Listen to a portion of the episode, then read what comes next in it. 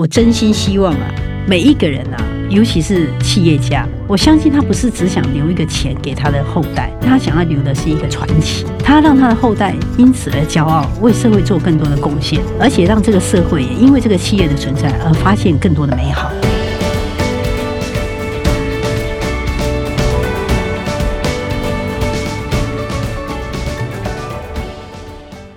大家好，我是节目主持人杨玛丽，欢迎来到今天的哈佛人物面对面单元。本周的主题呢是各位听众敲碗哈，希望说啊，我好像一整年都没有谈到这个主题哈，希望我可以谈的啊，叫做打造独一无二的品牌哈。显然有听众大概在公司负责相关业务嘛哈。那过去呢啊，其实我前几天一到四有跟各位听众也分享了，就是我们今年呢有分享过一两次如何打造个人品牌哈，就是说。人家想到你不会想到你是某某公司的某某某，而是你是某一个领域的某某某。你的知名度呢，要至少不要说是媲美啊，最好是超越了哈，超越公司哈，那就是打造最极致的个人品牌。这也是我们每一个职场上班族要努力的方向。但是呢，我们这一周谈的是打造呃公司或者是产品的品牌哈，所以我们一连四天也介绍了好几篇哈佛商业评论的好文章啊。事实上，你到我们的网站上打上“品牌”这两个字呢。事实上，文章非常的多了哈，所以我也是从中找到几个我觉得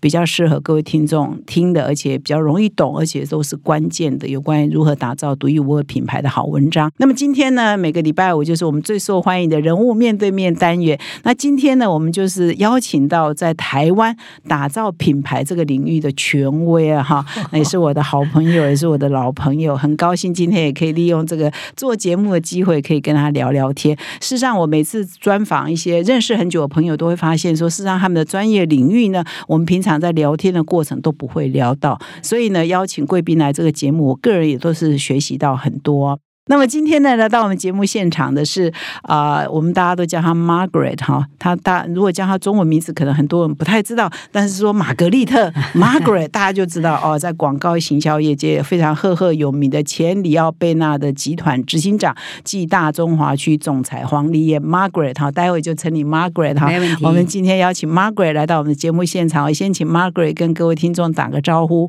各位听众朋友，大家好。我是黄丽燕，但是大家都叫我玛格丽特。好，谢谢。哈佛领导者学程经历十期好评不断，全新改版再进化，更全方位的认知拓展，更深刻的思辨交锋，更真挚的共学情谊，都在 HBR 领导者学程二点零。深究十二个不同决策关键难题，大力强化你的决策系统，提高你的决策胜率。如果你也想体验源自于哈佛商学院的个案系统训练，与五十位以上的企业关键精英共同拆解各种困境，强强联手找到路径与解方，席次进入最后倒数，立即点击说明栏链接，抢占席次早鸟七五折优惠。那么在这个呃问问题之前呢，我还是啊来介绍一下玛格丽特 Margaret 的丰功伟业哈。玛格丽特的 Margaret，她是在退休以前，事实上已经是在去年退休哈，退而不休了哈。现在又重出江湖，也像越来越忙碌哈。不过她退休后有一个小插曲，我们待会可以从这个小插曲说起哈。那么在退休之前呢，啊，她也出了一本书叫《外商 CEO》哈，就是啊整个书来说明说，她从一个打字小妹。我觉得就是英雄不怕内伤 的每一天，内伤的每一天，就是说，事实上，英雄不怕出身低哈。他一开始呢，事实上也是 Z，他们说是 Z 咖，Z 咖哈，所以是打字哦，什么年代还有打字小妹啊，打字员，现在大家都用电脑，这个行业也消失了啊。从打字小妹一路做做到这个台湾第一大哈广告公司哦，连续十一年哦，在这玛格丽特领导之下，这一家里奥贝纳哈连续十一年是台湾最大的广。广告代理商哈，所以真的也是创造的传奇啊。是客户厉害了，不是我们厉害。好，那么他是在玛格丽特是在二零零一年加入你要贝纳哈。事实上，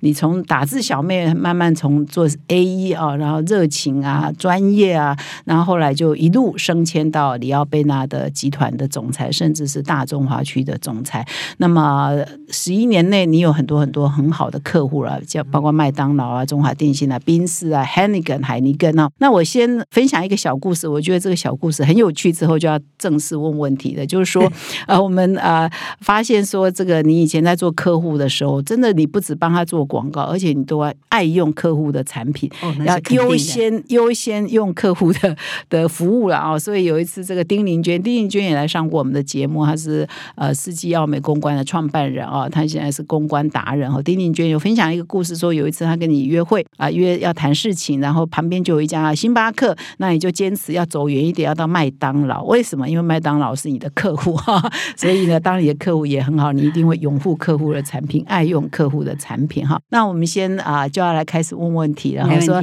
事实上，玛格丽特是去年正式退休七月，但是退休之后，朋友都找不到你了。好，都找不到你，消失的快前一年啊前年，啊前年啊，二零二一年，二零二一年七月退休嘛，二零二一嘛，哦退下来，OK 哎。然后后来你就呃就生病，生病哎啊，然后消失了快一年哈，所以是二零二一，不是二零二了哈。二零二一啊，现在二零二三了哈，对，好对时间很快时。间好快啊，我以为是去年的事，所以玛丽前年了。玛丽一定是都在做她最快乐的事，才会感觉 时间那么快。好，然后呢，事实上她就生病了哈，生病大概就是我看你呃有一些访问啊，有一些呃公开的文章说先得腹膜炎，后来又椎间盘突出，所以消失了一年养病了哈，养病出来就是宣告复出江湖，所以写了一生二世向死而生哈，走向死亡，但是又重生了哈，所以更珍惜第二个生命哈，所以我们就从这里聊起，然后再开始谈品牌啊，来谈谈那个时候生病是怎样？我想人生哈最危险的两年哦，应该要就是出生那一年跟退休那一年哈。所以哈，大家不要轻轻易言退哈。不过哈，我也其实也从来都没有退下来了，因为只是从那个工作退下来，嗯但是也没有从人生中退下来。。对，但是那那那一年，呃，也因为就是说，哎，退下来以后发现，哎，大概因为平常都把自己压抑的太多了哈，呃，太兴奋，只是埋手工作嘛，哈对对，然后病痛身体都被压住哎了，被病痛都没有出来，啊，后来稍微比较空闲以后，病痛就这样，这个就感觉身体不太舒服。然后那个腹膜炎哦，其实我真我真的觉得说，嚯、怎么会那么痛？那个腹膜炎真的是痛不欲生呐、嗯，结果腹膜炎还好也也没死掉了哈，因为 那个吃吃了很多的抗生素哈，就也是很。危险的哈，腹膜对，炎那个很多人就腹膜炎就挂了。嗯但还好我也没挂哈，可能坏事还做的不够多这样。那然后那但是问题是腹膜炎好了差不多以后，哎，椎间盘又突出，椎间盘那个突出已经是第二次。我看椎间盘突出啊，跟这个人讲都没有用，一定要得过人才知道，那叫生不如死啊！哦，所以我前面是痛不欲生难安，对不对？真是坐立难安坐也不行，躺也不行，啊！你怎么样哦？你你怎么样的姿势你都不舒服，然后你你你你的人哦，没有一刻是放松的，哦，没有一刻是舒适的，哦，所以前面是痛不欲生，后面是生不如死。所以我都觉得说哈，所以我后来真的跟人家讲说，人哦，只要是健康嗯，就好了。你你在你在人世间就是神仙。然后，如果你的哦家人又平安哦，人世间哦就是你的天堂。哦，哎呀，所以我的意思是说，人哈真的要珍惜健康跟家人。嗯哎嗯，所以对我来讲，我觉得这是所以这两个都好了。这这两个都好了，啊对对对哦是真的好了，真的非常祝福。对所以对对对所以那一段病痛的日子，嗯后来你好了之后，有改变你的人生观或价值观吗？呃，我想肯定会一定，我想任何一个人如果经历过那种又是痛不欲生又是 生不如死的状况哦，他肯定会有一些改变了哈。但是我觉得我很庆幸哦，我觉得我在第一次的时候，我活出我自己没有想象中怎么人生可以这么棒这样哈，嗯所以活出那个想象中的美好。可是没想到在第二次哈，我就觉得自己经历过这样的痛苦了以后，我觉得我想要协助年轻人去活出他们敢于想象的美好。嗯哈啊，我想第一次，我觉得对我而言啊，这一生二世啊，这第一次我觉得是很，其实都为了自己，嗯然后也没有想别的事情，然后说嗯打字啊打字，然后人家说，哎，你做的不错，那你要不要做秘书？好，做秘书啊，嗯哎，那做秘书又做的不错，哎，你要不要做那个那个行政专员？我说好啊，那做，就很多的事情，你就会也没有说特别去规划，可是就一步一步走上来。嗯人家说我们是 Z 咖，我们也无所谓，但人生哦起点低哈，其实对我们是好的。嗯因为人家对你没有期待的时候，你就没有压力，哦哎，所以我自己个人是感觉还蛮开心的，所以就一路一路这样走。那虽然公司号称说是十一年台湾第一大，可是其实哦，其实我们连续我在这个公司二十年，其实是后来也已经没有这种这个比那个那个评比，所以其实我我其实我最开心的不是只有我们第一名，而是我们的客户都是第一名。客户是领导品牌，我们呢怎么可能太差呢？哈，所以客户是 leading brand，我们才能够做 LB 嘛，哎，嗯嗯，啊，所以所以第二是第一次是自己活出美好，第二次生病完了付出啊，就是说要协助年轻人活出美好，对，要协助年轻人去活出他们没有想象，但是可以敢于想象的美好。那因为你的第一世哈，这样讲了前身，没关系，没关系。我是你，我是真正的哈，真的一生二世哈，两个世界的事哈，两个世界的事，两个世界哈。呃，所以你因为你的第一世就是在广告、在品牌这里很杰出嘛哈啊，做到 top 啊，然后你的客户也都是 top，所以你的第二世也是用这个专长来协助年轻人嘛。嗯，没有错，因为我我个人觉得哦，在二十一世纪啊。我觉得整个世界变得很快，那我觉得啊，你看啊，资讯都已经超载了，然后呢，产品哦都是过多。当资讯超载、产品过多的时候，人要怎么样去有所不同？尤其是企业，每一个企业要经营的时候，你要怎么样让你的看起来跟别人几乎一样的产品有所不同？嗯，人也是啊，每一个人看起来都像一个人，可是其实每个人是有他的独特性。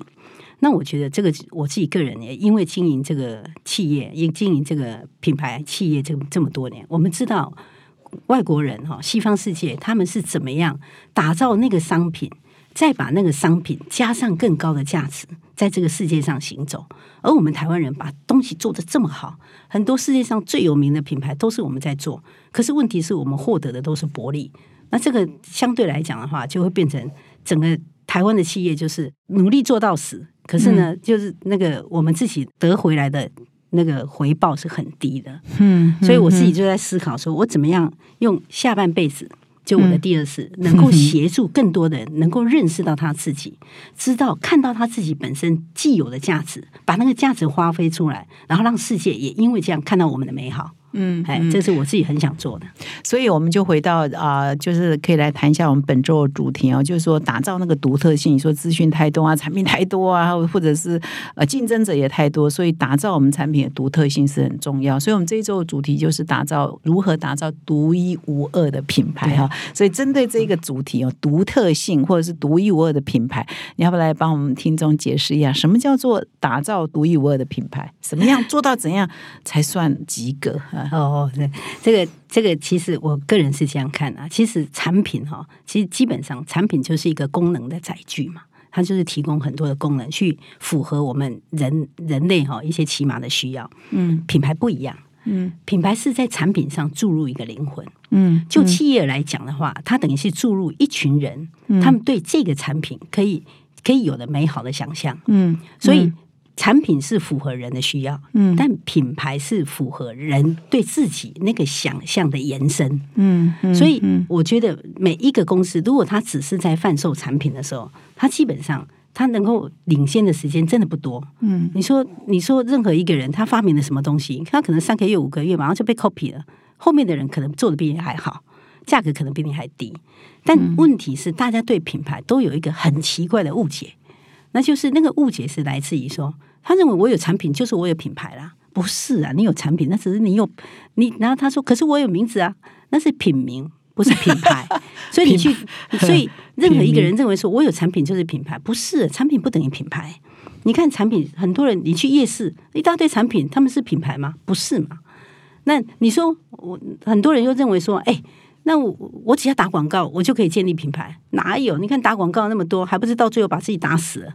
不是没钱了，就就是没名嘛，啊不然就是名不符实。嗯，然后所以我的意思就是说，大家认为的误区就是产有产品就是品牌，有名字就是有品名，不等于品牌。嗯，打的广告也不等于是建立品牌。嗯，那这些都是误区。那也因为有这些误区的时候，你就很容易误用你的资源。嗯，也也也也把你的焦点给。涣散了，嗯嗯，很多的我很多的客户跑来跟我讲说，哎呀，我我们的工我们东西好的不得了，然后人家都不知道，那不然就是说我要建立品牌啊。其实你在问到最后，其实他只是要打广告做行销，这个没有不好，但前提是如果你的东西如果不是有够独特的时候，你讲的再多也只是浪费资源啊。因为消费者，我就刚才一直在讲，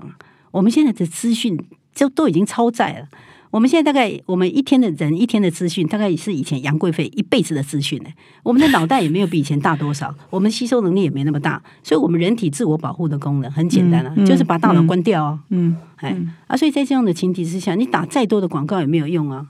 所以讲难听一点，以前说只要三个媒体啊，对我台视、中视、华视就好，或者说只要中视联合就好。可是现在拜托几千几万种媒体的时候，你有多少钱可以打？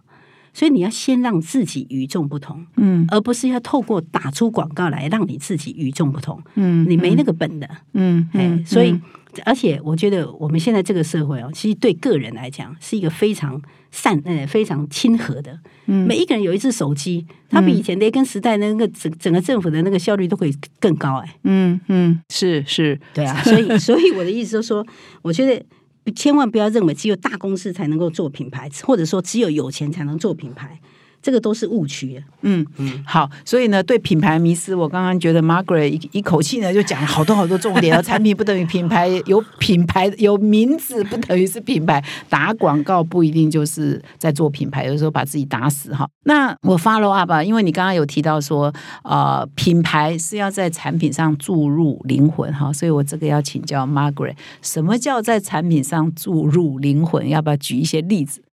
我在想啊，就是说，其实啊，我们任何人拿拿出一支笔来啊，我想每一支笔可以写出来的东西都差不多。那我想，那个女孩子在结婚的时候，看到老公在签结婚证书，她如果拿出一张普通的圆珠笔，五块她可钱的能她可能会认为说，我要嫁你是要嫁你一辈子哎，你怎么会拿出这样的笔这样来对待我呢？可是她如果拿出来就说，哇，她拿出一支 Montblanc 的笔，然后呢，那个她也知道这 Montblanc 的笔可能是她要花一个月的薪水去买，她的心里面的感受是很不一样。而那支笔单签下来那个那一刻的时候，那支笔就变成他们两个人的共同记忆。嗯嗯我的意思是说，如果有一样的东西，它能够对一群特定的人，在某一个特定的时间或者特定的地点或者特定的状况下产生特定的意义，那才是叫做品牌。嗯嗯所以，任何一样的东西，它对它很多人都会认为说，哎。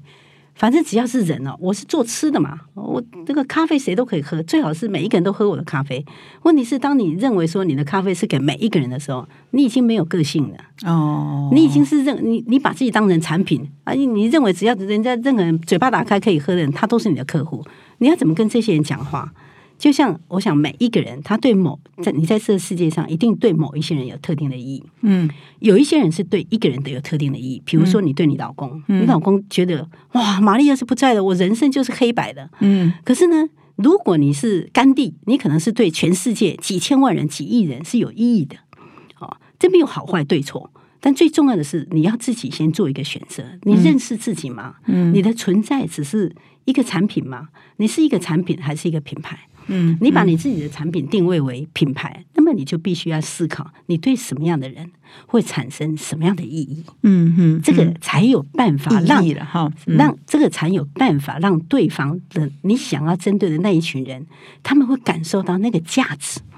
所以，产品是你的制造，嗯。品牌是你那个特定人所拿到的价值。嗯，所以呢，这是不是可以连接到你常常在引用的啊？就是 Margaret 常常会引用有一个 Golden Cir 呃啊你说 Circle 的黄金圈圈，黄金圈的重点呢，就是我们做品牌的黄金圈，这个是我看到以前 Margaret 常常引用的哈，就是核心的是坏哈，第一圈最内圈是坏，就是核心，核心可能是不是就连接到你刚刚说我的意义是什么？我对谁有意义？你为什么存在？啊，然后第二圈才是号，你要怎么样把这个意义做到？第三圈才是产品是什么嘛，画的嘛，你要提供什么产品或服务？所以这个是不是跟你也呼应的？呼应这个黄金圈的理论？你一定要先知道你到底是你的品牌的核心是什么，你的价值来自哪里，嗯那你才会决定你要说什么，然后怎么说。嗯所以很重要一件事情，如果你把自己当品牌，那你就要思考啊，这世界上，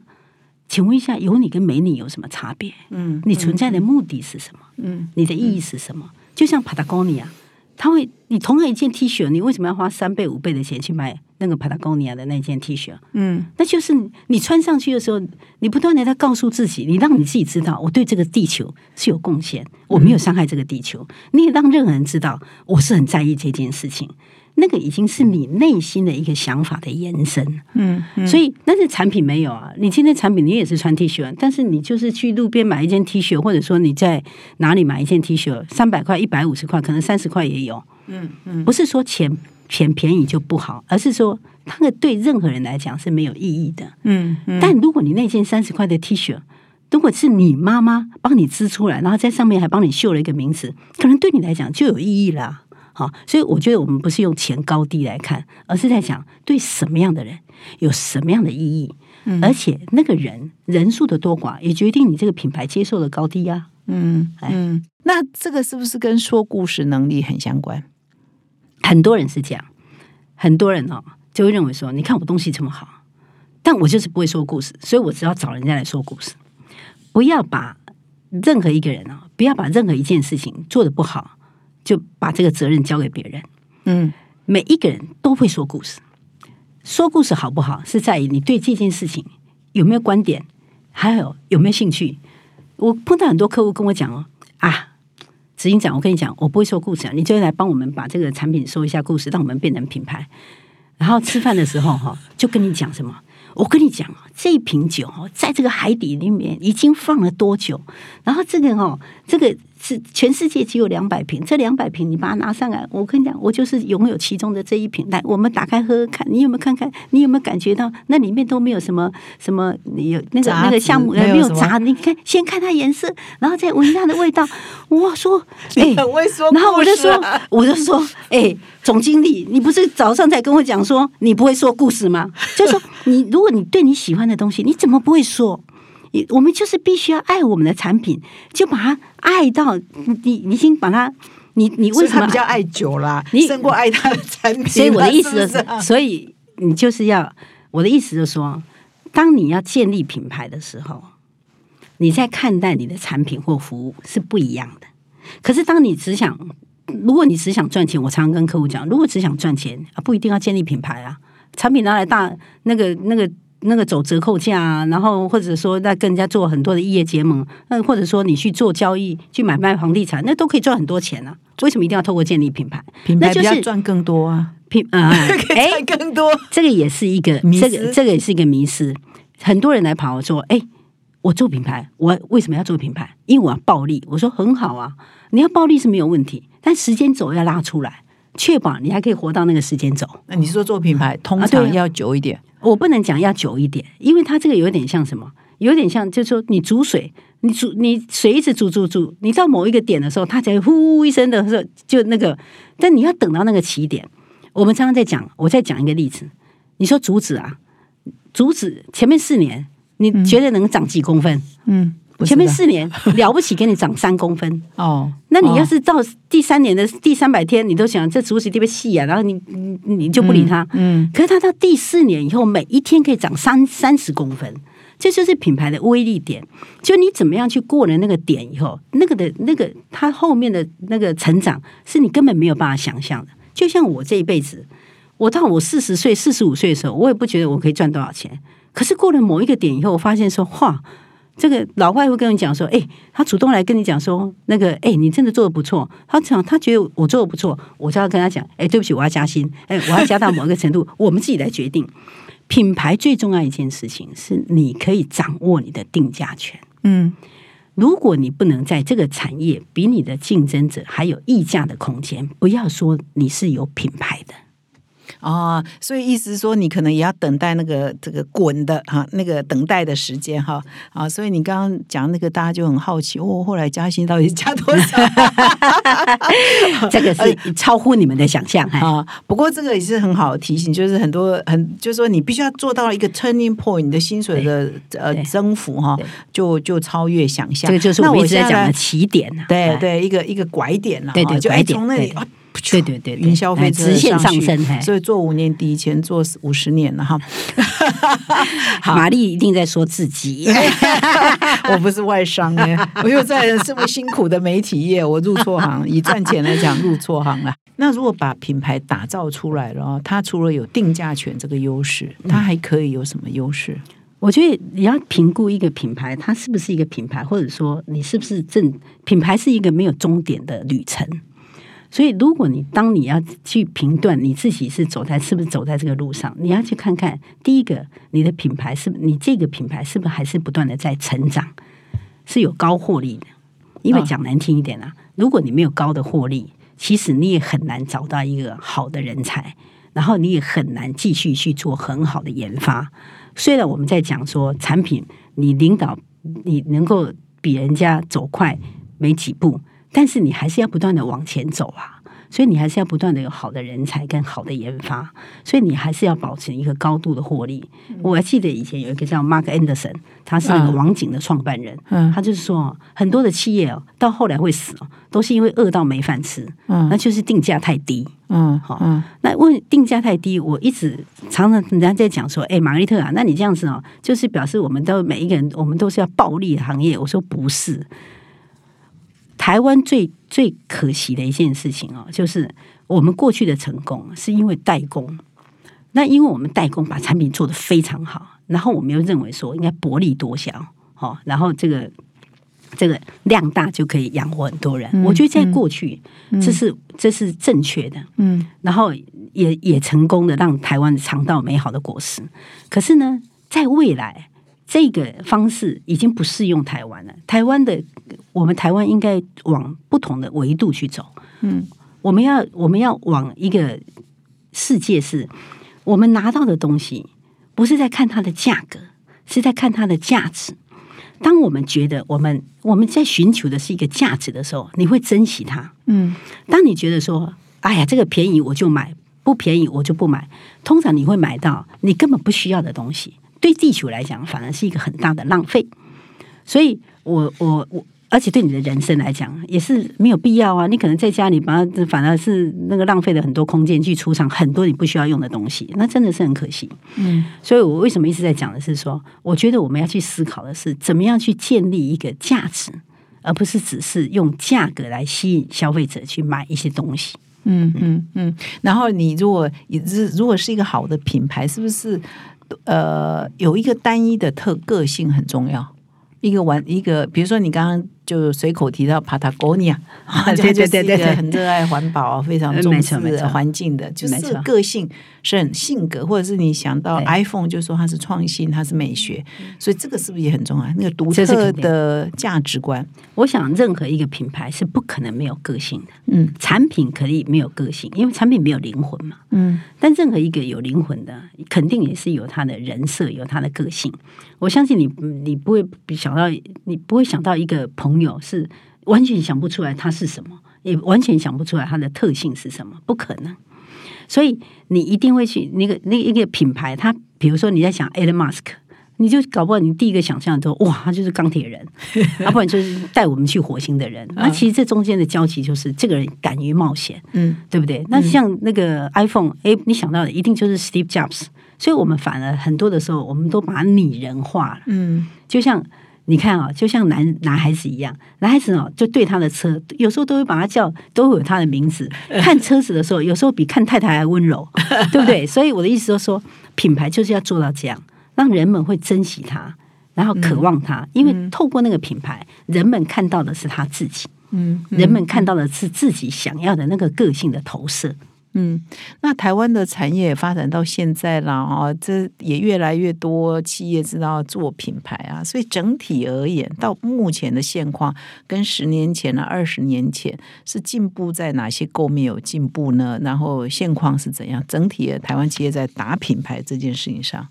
我自己在看啊，就是慢慢也更多人也重视这个品牌的存在，因为我觉得我们过去代工嘛，然后大家又在世界的厮杀的时候遭遇到很大的痛苦，嗯。因为呢品牌形象没有欧洲好，所以卖的价格没他们高，嗯。然后呢问题是呢我们呢那个制造的成本又比中国啊或者东协来的来的高。所以价格呢又比他们又站在中间，所以不上不下，所以大家在这个状况就会思考，就是说，那我要怎么走？你不能往下走啊，所以你只能往上走。那往上走的时候，大家第一个想到的就是说建立品牌，但但是大家想到建立品牌，还是用想的是怎么样做行销，然后怎么样去打广告。所以你可以看得出来，像以前那个我们很可惜，那个宏达电是我那时候认为是最好的一个一个台湾的很棒的一个品牌，因为产品力实在太强了，所以只要把它注入一点那种创办人的的灵魂啊，或者说我们想要给他一个什么样的灵魂，至少在世界上一定可以站出一片。弄出一片天，可是有点可惜，就是说后来他们还是认为说只是用广告，所以你看他花了几亿去找了那个小道博那个小明星哈，哎，可你你就会发现，其实那没有意义，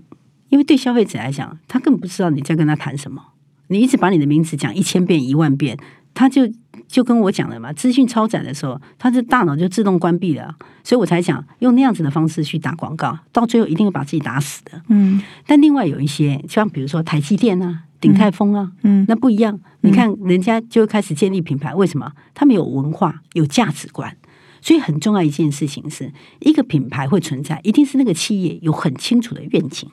然后有清楚的价值观。然后慢慢，因为透过清楚的价值观跟愿景，所以他们会建立起一个很好的文化。那文化就是人跟人之间互动的方式、讲话的方式，你怎么样对待别人嘛？啊，所以我的意思是说，当你有愿景跟价值观的时候，你其实就已经开开始认识了你自己想要的东西是什么，然后也开始走上你的品牌之旅。嗯嗯，所以应该是说。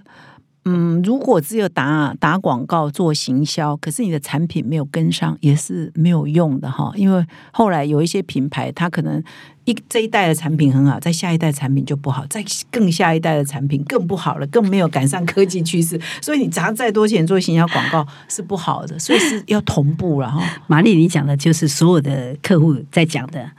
大家在想的是打广告，其实就是要把产品的功能讲到最好。嗯但是呢，你有没有想过一件事？嗯我们一直在讲产品功能的时候，嗯你第一个，人家很可能很快用别的东西把你 recover 掉了。嗯那你一直在讲产品功能，你一直在谈你的价格多优优多优惠，产品的功能多美好，然后你的设你的规格有多高。那其实啊，你是在启动消费者的右脑、欸。嗯当你在启动他的右脑的时候，他就回应你说：“所以 CP 值高不高，价格低不低？”当你用你你启动左脑，左脑启动理性思维嘛哈。理性思维是左脑，左脑好，sorry sorry 好 sorry，，OK，好啊好。就在跟你算 CP 值啊，对你跟他谈产品的功能跟价格的时候，你跟他谈产品功能的时候，他当然跟你谈 CP 值啊，因为这是唯一他懂的、啊、功能，你懂啊，但是功能他只能谈他懂的，他懂的只有一个叫数字嘛，嗯，就是我当然是选数字低的，所以他就跟你谈 CP 值，嗯，但如果你跟他谈情感，他就会跟你谈连结啊。你看，那要看你用哪一边的那个大脑去跟他沟通。可是哦，你会发现全世界做了一个调查，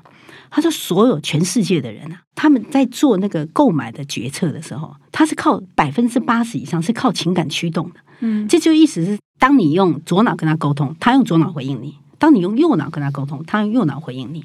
那百分之八十以上的所有的人在做决策，他在购买东西的时候，他是靠情感驱动。问题是，所有的公司都把几乎百分之百的资源跟钱全部投入在用用理性跟他们沟通，那不就是到最后大家彼此就是完全是两条平行线吗？嗯，所以广告也可以用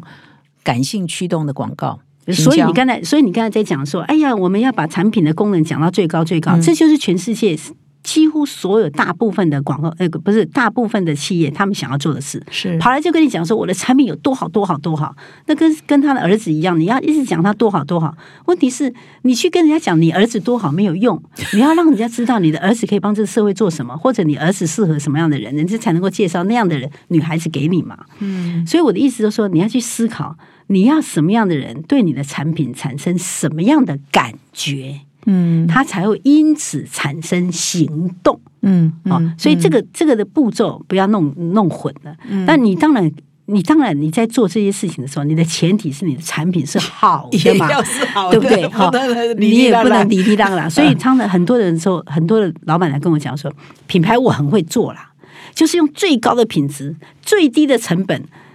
我说，然后呢？啊，这就是品牌啊！我说，这也没有错，但你少了最后一里路。请问你要怎么样去定出一个合理的价格？那就是要透过你怎么样跟你想要沟通的那一群人去建立一个美好的连接。嗯，这是最重要的事啊。所以我可以想象，你以前还在业界的时候，客户来拜访你，哦，前几场一定很难沟通，对不对？哎，不会不会不会，很难沟通，不会不会不会不会，我们都会想说，我们都我们都很单纯，我们都其实客户跟我沟通是最简单的，因为他讲的再多，我 summary 出来的也只有那一两样，重点只有一个。我常常会只问客户你要什么？我要业绩，没问题啊。然后呢？就要业绩啊，还有当然了，我跟你讲，一个人活着，你问他你要什么，你不会说我要活着嘛，对不对？所以为什么一个公司你问他要什么，你就会说我要业绩。我说你可以要业绩，可是如果你去跟你的你要去吸引一个员工来，你问他说，哎，你要来我们公司？他说好啊，那你们公司有什么？我要业绩。你觉得他会来吗？然后他说我可以让你赚钱啊，你看看有多少企业赚了很多钱，真的分给员工有多少？所以我的意思就是说。你透过你想要赚钱，你要业绩成长，真是没有错的。但那个东西吸引不了人，因为那是一个基本啊。所以重点是你一定是要业绩以后，你想想看你要干嘛？我希望，我希望这个世界更美好一点，很好啊。所以你赚了钱要干嘛？我希望改善这个世界，让这个世界不要有那太多的浪费。哎，这不错啊。那你不要太多的浪费，所以你要干嘛？所以你可以看那个诺和诺德，嗯，诺和诺德那个丹麦的公司。你为什么要做这个药？因为我太太糖尿病啊，那那时候是绝症啊。我当时是希望他能够让他不要那么痛苦，然后让他不要那么快走。所以他有一个大爱在那里啊，他不是为了自己。那你说后来他是不是赚大钱？哎，丹麦没有他，GDP 是往下降哎。嗯，你你懂我意思吗？所以一个人的存在啊。最重要的一定是对自己，他知道他自己来到这个世界上，一定不是只是为了活着嘛。你啊的一声下来的时候，你就已经活着了，不用再去求这个。嗯，但你要怎么样活得好，活得自己开心，而且你在开心跟活得自在的时候，你对这个世界是有贡献的，那才是最棒的美好。嗯，所以你的顾客一开始来从来没有做过品牌，他可能赚了一点钱，或者是他觉得他的东西卖的还不错，他现在找这个像里奥贝纳以前你的广告公司服务，一开始就是真的要对焦对焦啊，那肯肯定肯定要对焦对焦的时候，最痛苦的是什么？我觉得这里面比较没有痛苦，为什么？因为大家都知道我们的目标是一次，好，因为他们你来找我，我一定希望你成功嘛。那他也是很迫切的希望成功，他的痛苦应该没有，但有一个坎很难过，就是你必须要先相信，相信这件事情是讲起来最容易，但发现最难做的，就是说你要真的相信品牌对你的事业、对你的成功、对你在未来的企业的经营是扮演的一个很重要的战略的角色。那你要真相信这一点的时候，你才会知道说，哦，作品。建立品牌是很重要的一件事情，我要真心的建立品牌，那你才会去思考我要如何去建立品牌。但如果你认为说到最后就是我就是要业绩成长啊。那没问题啊，业绩成长太多方式，我可以跟客户讲。我我我记得有一次客户讲说：“哎，玛丽特，我们现在赶快把广那个广告打出去，然后媒体就可以发出去，你们就可以赚钱。”我说：“这个钱我也不太敢赚。”说为什么？我说：“我问过你们业务员，你们的铺货率才三成，你铺货率三成，你上电视干嘛啦？”所以我的意思就是说，我们我们现在人活着不是只是为钱，这是第一个啊。第二个赚钱哦，要取之有道。你要你要赚钱，一定是客户也因为你，所以我们常常在讲啊，我们不是赚客户的钱，我们是帮客户赚钱。前提就是要怎么样让他真的能够往上走。那个往上走的过程，不是只有业绩成长，而是他的产品真的给很多人美好的想象，那才有意思嘛。嗯，那来找你不就已经相信了吗？相信品牌是很重要的，不一定哦。他们不不不不，他们相信来找你要是一定可以成长。嗯。但他们不晓得品牌真正的意涵，有一些人不晓得，有一很多人知道，外商大部分都知道，所以我们在外我们在外商帮外商做的时候，反而单纯，就只是把它去做好，what to say 跟 how to say，好，再用最合理的方式、最美好的方式找到对的人，讲出对的字眼，这样就够了。但台湾的方，台湾的一些客户就比较辛苦。哦，因为他们过过往没有这样子的一个思维，所以为什么我现在帮台湾的中小企业，嗯，中小中小企业的 CEO 去建立这样的品牌思维？嗯，他们不需要是知道如何去做广告，可是他们知道如何下判断。嗯，对，就算以后有人跟他合作，他们会跟你讲说：“哎，你们应该这样做。”不是啊，我品牌精神就不是这个意思啊，我就是不要赚这种方面的钱呐。哎，我的价值观是什么？你们不要，我就是一个严谨的人，你不要叫我用清涛的方式去跟别人沟通。他比较知道他怎么样去下这个判断，啊，嗯啊钱也不会白花啦。好，接下来呢，我们会来聊一聊这个 Margaret 在二零二零年创业这个 Wave 哈，这个啊应该像一个一个社群嘛啊，WAV 对对对 Wave Wave，哈但是我把刚刚前面那段做一个小简短的结论哈，如果有错误啊，意理解错误，Margaret 再帮我纠正啊。事实上，我们前几天有分享了这个四篇哈佛的文文章，其实啊，在都在谈打造独一无二品牌，我也发现这些文章都没有提到广告怎么打啊，行销怎么花，他谈的是四个重点哦。比如说，我们有提到，你如果是一个老品牌，你要 refresh 的话，要更新了，你总是要与时俱进啊、随着时代变迁，你要更新你的品牌的 image 或者是形象或活力嘛。谈到就四个重点，你的产品一定要够好嘛，无论如何你的产品一定要够好嘛，然后你的故事哈，你的故事怎么说，然后你的文化哈，还是要跟你的组织文化连接。你像创办人是什么性格，就会影响到一个公司的文化嘛，哈，或者是顾客，最后还是了解顾客。然后我们啊、呃礼拜一分享九个品牌的性格哈，也提到说，像 Patagonia 是属于意识型，有的属于创新型，有的是属于挑战型等等哦，就九种品牌性格。那篇文章作者说，你找不到第十种啊，反正就是这九种你要归类进去哦。那因为他已经做了长达二十五年以上的很多大企业的品牌的顾问哈，所以他终结一篇文章在哈佛商业评论上也是很经典哈。所以有没有要补充？我有没有说错一些什么？或你在没有没有没有没有，因为我觉得品牌这方面是这样的，就是说每一个人他可以有用不同的方式哈，去去归类哈。那但我我觉得对我来讲的话，我觉得企业主他只要把自己哈抓住自己的主轴跟核心哈，啊，其他就可以交给专业去做哈。那当然，我所谓的专业是你自己的同仁其实都可以做，尤其是在现在，我们很多的时候我们都觉得说，哎，是不是应该找代理商？不。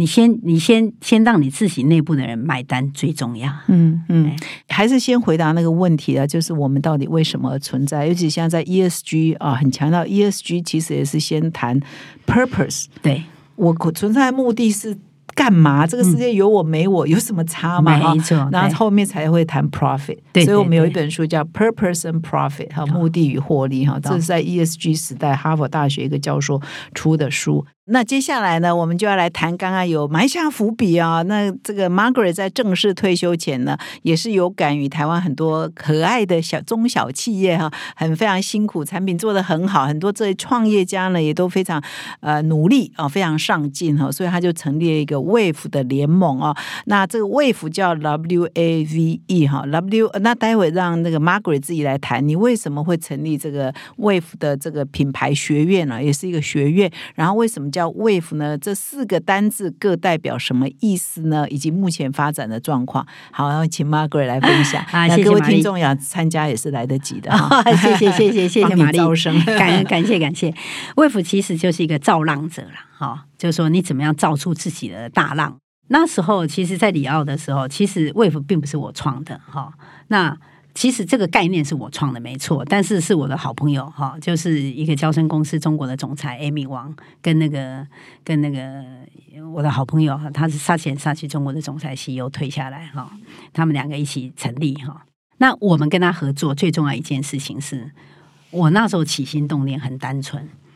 我真的想要帮助台湾的中小企业去建立正确的品牌思维，把那个品牌思维如果能够建立正确的话，那么可以协助他们的公司找到自己的价值，好让他自己的价值能够在市场上变现。那我那时候的起心动念就是想说，嗯，只要台湾的中小企业的 CEO 他能够正确的对比有品牌有正确的认知，那么呢，他长大以后，他们就会有会需要做行销跟做广告，他就会来找李耀贝娜。所以那时候我的起心动念是这样是啊，但是呢，我觉得呢，我又可以透过我们里奥贝纳的一些对品牌的认知跟经验跟分享，给这些中小企业，所以我们跟这个卫福的这一群人合作。所以我们提供内容，然后他们提供招生，嗯，然后后来我们也发现事情是照我想象的去走，就是说，哎，当他们觉得这个不错的时候，他们想要开始建立自己的整个企业的未来的那个长相的时候，他们就找李耀贝他帮忙，所以去帮他们做了很多的 manifesto，就是说找出他们的人那个品牌宣言等等之类。那那后来因为我离开了嘛，就就就没有继续。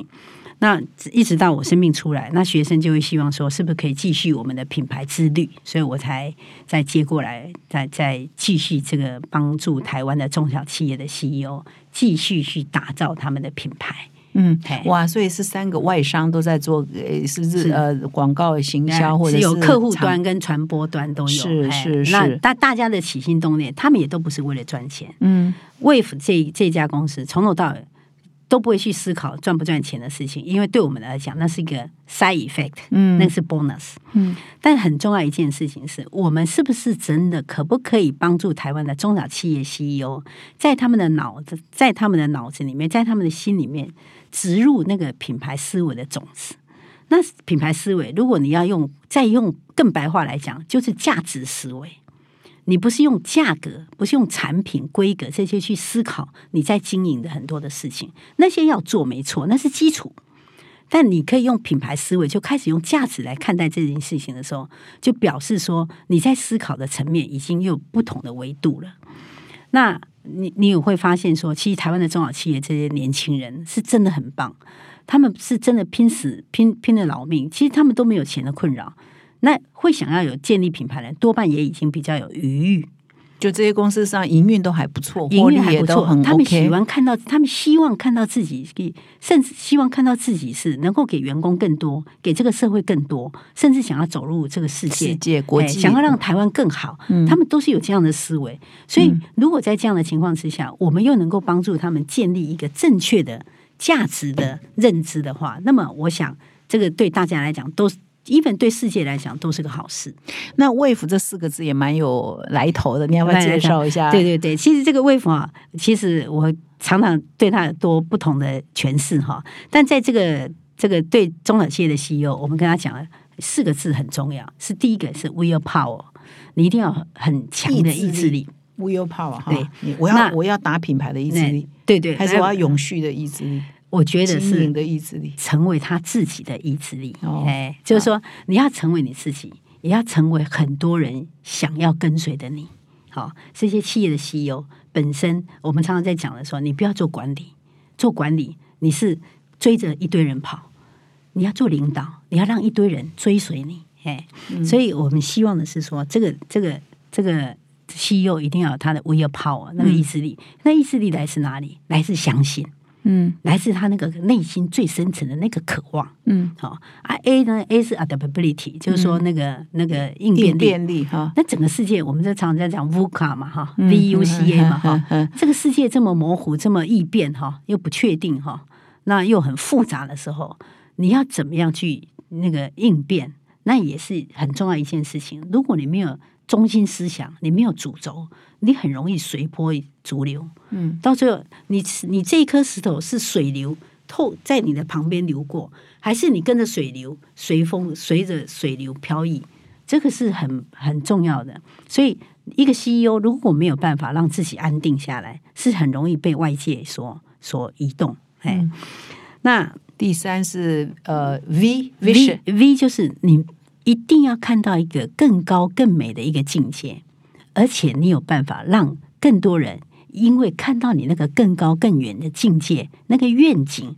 他很渴望，因为他知道透过他自己，他没有办法完成，可是他知道他跟着你，他可以到达那个他走不到的那个境界，你让他变得他自己已经不再是一个他自己，而是一个更大的一群人里面的最有最有用的那一个人。嗯好嗯，所以啊，最后那个是连接。你刚才在提到，刚才有提到说，人家产品要好啦，故事、文化、顾客啊，哈，你在讲到那些，其实对我来讲，那个都是一个你有没有办法跟这个世界连接。嗯对品牌最重要的是把顾客放在核心，嗯。但你要在顾客放在核心的时候，你的产品要跟他连接，你的愿愿景要跟他连接，你甚至要协助你这个顾客跟这个世界连接。所以你可以看到那个芭比，芭比她当时是创办人，只是为了让她的女儿说：“哎呦，我告诉你啊，这个世界哦，其实不是只是像你现在看到这个状况，你还是可以有很多不同的状况。你看看，所以她那时候就创造很多元、多元包容的社会。所以在那个芭比的世界是很很多元包容、很美好。这看大家的眼中看到都是很美好。可是当现在世界已经变成那样的时候，他已经断了连接，所以他必须要再去看到另外一个更高维度的世界。所以后来这个接班的 CEO，他为什么有办法再去哦？我们做芭比，然后再做那个电影什么等等之类，他让芭比重新再连接这个世界。那个就是你要怎么样品真正的品牌，肯定是与时俱进的。嗯，好、所以这个一呢，engagement 的连接是非常重要。嗯，我们知道 Margaret 呢现在是第二世嘛，哈，也轰轰烈烈在展开啊，所以呢，他还有一个伟大的计划是要推一个线上课程哦，从品牌零到一哦，在我们这个节目播出之后呢，可以期待这个线上课程也会推出。那我就呃要来请教 Margaret，你这个开这个线上课程的初衷，以及有没有什么？牛肉哦，在线上课程才看得到的，呃预告一下，方便的话，不行这个线。这个线上课程是这样哈，其实其实我那个媒体已经找我谈了。